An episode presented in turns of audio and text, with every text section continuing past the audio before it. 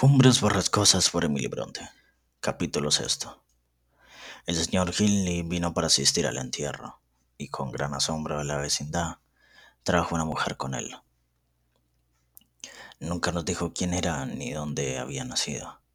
Debía de carecer de fortuna y de nombre distinguido, porque en otro caso no hubiera dejado de anunciar al padre su matrimonio. Ella no causó muchas molestias en casa. Se mostraba encantadora de cuanto veía, excepto lo relacionado con el sepelio.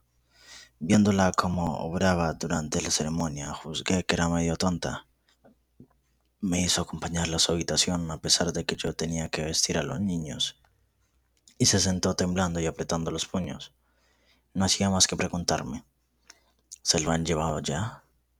Enseguida empezó a explicar de una manera histérica el efecto que le producía tanto luto. Viéndola estremecerse y llorar, le pregunté lo que le pasaba y me contestó que temía morir. Me pareció que tan expuesta estaba a morir como yo. Era delgada, pero tenía la piel fresca y juvenil, y sus ojos brillaban como diamantes. Noté, sin embargo, que cualquier ruido inesperado la sobresaltaba, y que tosía de cuando en cuando, pero yo ignoraba lo que tales síntomas pronosticaban, y no sentía además afecto hacia ella. Aquí en general, señor Lockwood, no solemos simpatizar mucho con los forasteros, a no ser que los empiecen por simpatizar con nosotros.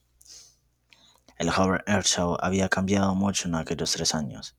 Estaba más delgado y más pálido, y vestía y hablaba de un modo distinto. El mismo día que llegó nos advirtió a José y a mí que debíamos limitarnos a la cocina, dejándole el salón para su uso exclusivo.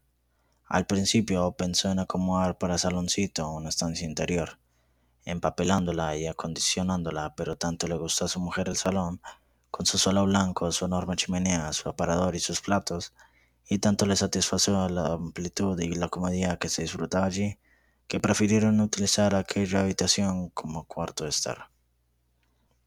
Al principio la mujer de Hindley se manifestó contenta de ver a su cuñada. Andaba con ella por la casa, jugaban juntas, la besaba y le decía obsequios. Pero pronto se casó, y a medida que disminuían en muestras de cariños, Hindley se volvía más déspota. Cualquier palabra de su mujer que indicase desafecto hacia Heathcliff despertaba en él sus antiguos odios infantiles le hizo instalar con los criados y le mandó que se aplicase a las mismas tareas de labranza que los otros mozos de la finca. Al principio, Heathcliff toleró bastante resignadamente su nuevo estado. Catalina le enseñaba lo que ella aprendía. Trabajaba en el campo con él y jugaban juntos. Los dos iban creciendo en un abandono completo, y el joven amo no se preocupaba para nada de lo que hacían, con tal de que no le molestaran. Ni siquiera se ocupaba de que fueran a la iglesia los domingos. Cada vez que los chicos escapaban y José o el le censuraban su descuido, se limitaba a mandar que apaleasen a Heathcliff y que castigasen sin comer a Catalina. No conocían mejor diversión que escaparse a los pantanos, y cuando se les castigaba por ello lo tomaban a risa. Aunque el cura marcase a Catalina cuantos capítulos se le antojaran para que los aprendiera de memoria, y aunque José pegase a Heathcliff hasta dolerle el brazo, los chiquillos no olvidaban todo en cuanto volvían a estar juntos. Yo lloré más de una vez silenciosamente viéndolos crecer tan traviesos cada día. Pero no me atreví a decirles nada por temor a perder el poco ascendiente que aún conservaba sobre las desamparadas criaturas. Un domingo por la tarde les hicieron salir al salón en virtud de alguna travesura que habían cometido y cuando fui a buscarlos no los encontré por ningún sitio. Registramos la casa, el patio y el establo sin hallar huella de ellos. Finalmente, Hilney, indignado, mandó cerrar la puerta con cerrojo y prohibió que nadie les abriese si volvían durante la noche. Todos se acostaron menos yo, que me quedé en la ventana con objeto de abrirles. Si llegaban, a pesar de la prohibición del amo, al poco rato oí pasos y brillar una luz al otro lado de la verja. Me puse un pañuelo a la cabeza y me apresuré a salir, a fin de que no me llamasen y despertaran al Señor. El recién llegado era Heathcliff, y el corazón me dio un vuelco al verle solo. ¿Dónde está la señorita? grité con impaciencia. Espero que no le haya pasado nada. Está en la granja de los tordos, repuso. Estaría yo también si hubiese tenido la atención de decirme que me quedase. Bueno, le dije, pues ya pagarás las consecuencias. No pararás hasta que te echen de casa. ¿Qué tenías que hacer en la granja de los tordos? Déjame cambiar de ropa y ya te lo contaré, Elena, contestó. Le recomendé que procurara no despertar al amo, y mientras yo esperaba que se desnudase para apagar la vela, continuó. Pues Catalina y yo salimos del lavadero pensando dar una vuelta. Luego vimos las luces de la granja y se nos ocurrió ir a ver si los niños de Linton se pasan los domingos escondidos en los rincones y temblando, mientras sus padres comen, beben, ríen, cantan y se queman las pestañas delante del fuego. ¿Tú crees que lo pasan así o bien que el criado les pronuncia sermones, les enseña el catecismo y les hace que se aprendan la carretilla una lista de nombres de la Sagrada Escritura si no, si no, si no contestan con acierto? No lo creo, respondí, porque son niños buenos y no merecen que se les trate como a vosotros por lo mal que os portáis. Tonterías, replicó. Fuimos corriendo desde las cumbres hasta el parque sin pararnos. Catalina llegó rendida, porque iba descalza. Tendrás que buscar mañana sus zapatos en el barro. Entramos por un hueco que encontramos en el seto. Subimos a tientas al sendero y nos instalamos en una maceta bajo la ventana del salón. No habían cerrado las maderas. Las cortinas estaban a solo medio echar y una espléndida luz salía a través de los cristales. Nos empinamos y sujetándonos del antepecho de la ventana, vimos una magnífica habitación con alfombra carmesí. El techo era blanco como la nieve. Tenía una orla dorada y pendía de él un torrente de gotas de cristal, suspendidas de una cadena de plata y brillando con la luz de muchas bujías. Los viejos de Linton estaban allí, y Eduardo y su hermano disponían de todo aquel cuarto para ellos. ¿Cómo no iban a ser felices? A nosotros nos hubiera parecido estar en el cielo. Y ahora vamos a ver si adivinas lo que hacían esos niños buenos que tú dices. Isabel, que me parece que tiene 11 años, unos menos que Catalina, estaba en un rincón, gritando como si las brujas le pinchasen con agujas ardientes.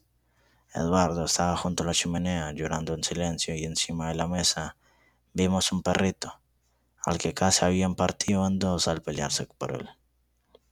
Según comprendimos por los reproches que se dirigían uno a otro y por los gruñidos del animal,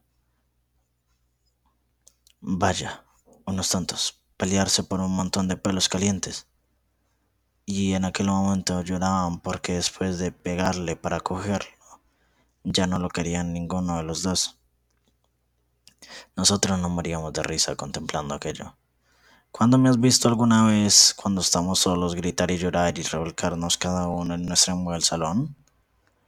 No cambiarían la vida que hace Eduardo Linton en la granja de los tordos por la que hago yo aquí, ni aunque me diesen la satisfacción de poder tirar a José desde lo alto del tejado y a pintar la fachada de la casa con la sangre de Hindley. Cállate, cállate, le interrumpí.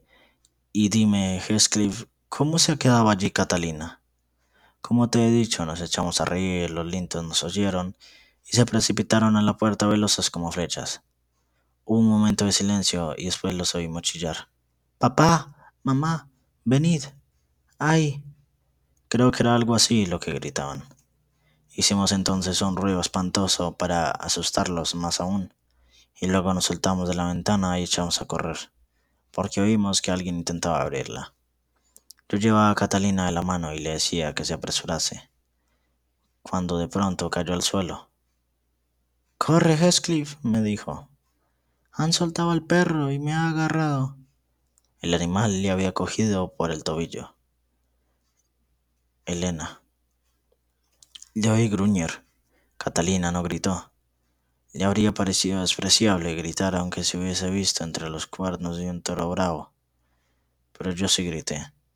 Lancé tantas maldiciones que habría bastantes con ellas para pulverizar a todos los diablos del infierno. Luego cogí una piedra y la metí en la boca del animal, tratando furiosamente de introducírsela en la garganta. Salió una bestia del criado con un farol y gritó: ¡Sujeta fuerte! ¡Espía, sujeta fuerte! Pero en cuanto vio en qué situación se hallaba el perro, cambió de tono. El animal tenía un palmo de lengua fuera de la boca y chorreaba sangre por el hocico. El hombre cogió a Catalina, que estaba medio desvanecida, no de miedo, sino de disgusto, y se la llevó, seguido por mí, que profería toda clase de insultos y amenazas de vengarme.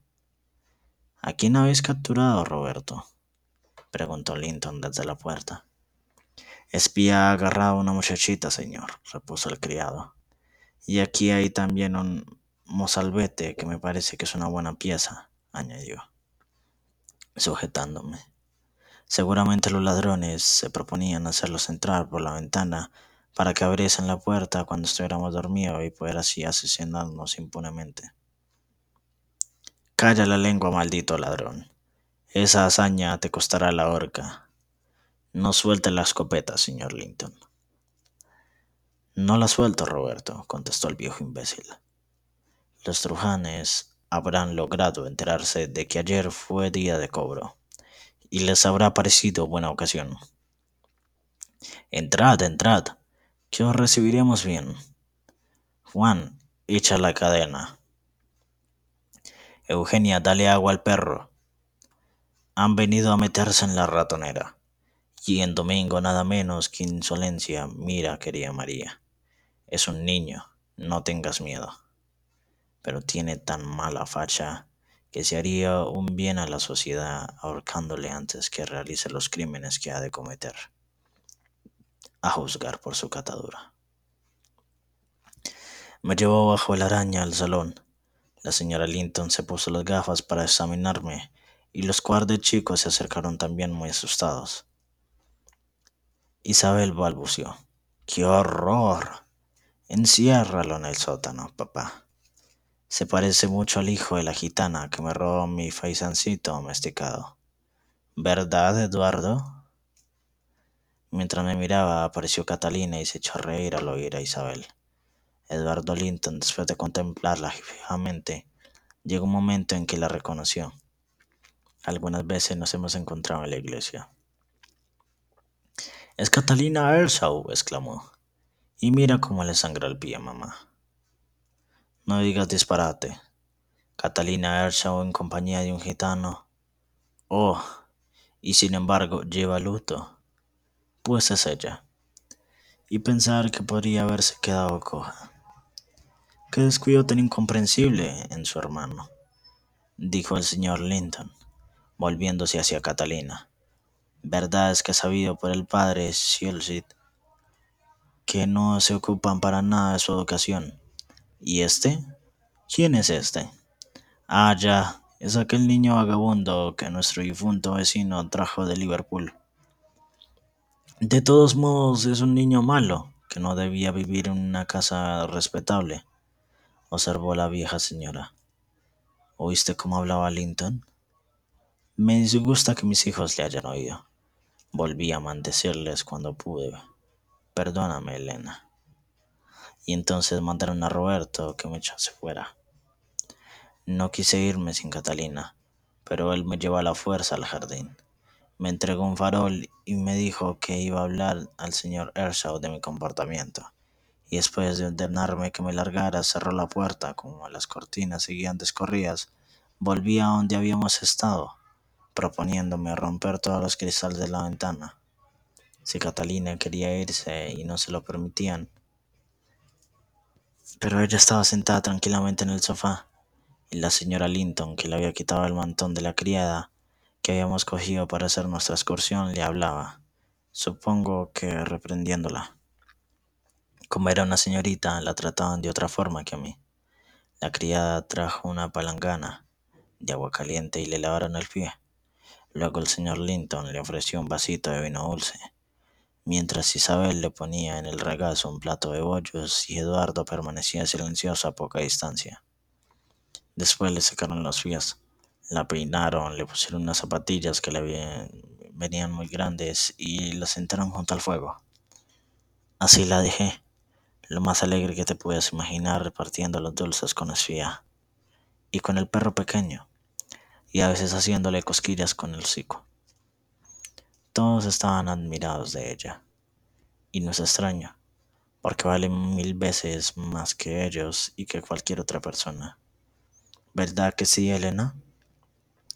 Esto traerá consecuencias, Heathcliff, le contesté abrigándole y apagando la luz. Eres incorregible. El señor Hindley tendrá que apelar a medidas rigurosas, ya lo verás.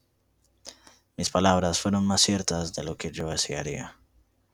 Aquella aventura enfureció a Earnshaw. Para colmo, al día siguiente el señor Linton vino a hablar con el amo y le soltó tal sermón sobre su modo de educar a los niños que Hindley se consideró obligado a tener a raya a Heathcliff. No ordenó que se le pegara, pero le comunicó que la primera palabra que dirigiera a Catalina le echaría a la calle. La señora Earnshaw se encargó de corregir a su cuñada cuando volviese a casa por medio de la persuasión, ya que por la fuerza no lo hubiera conseguido.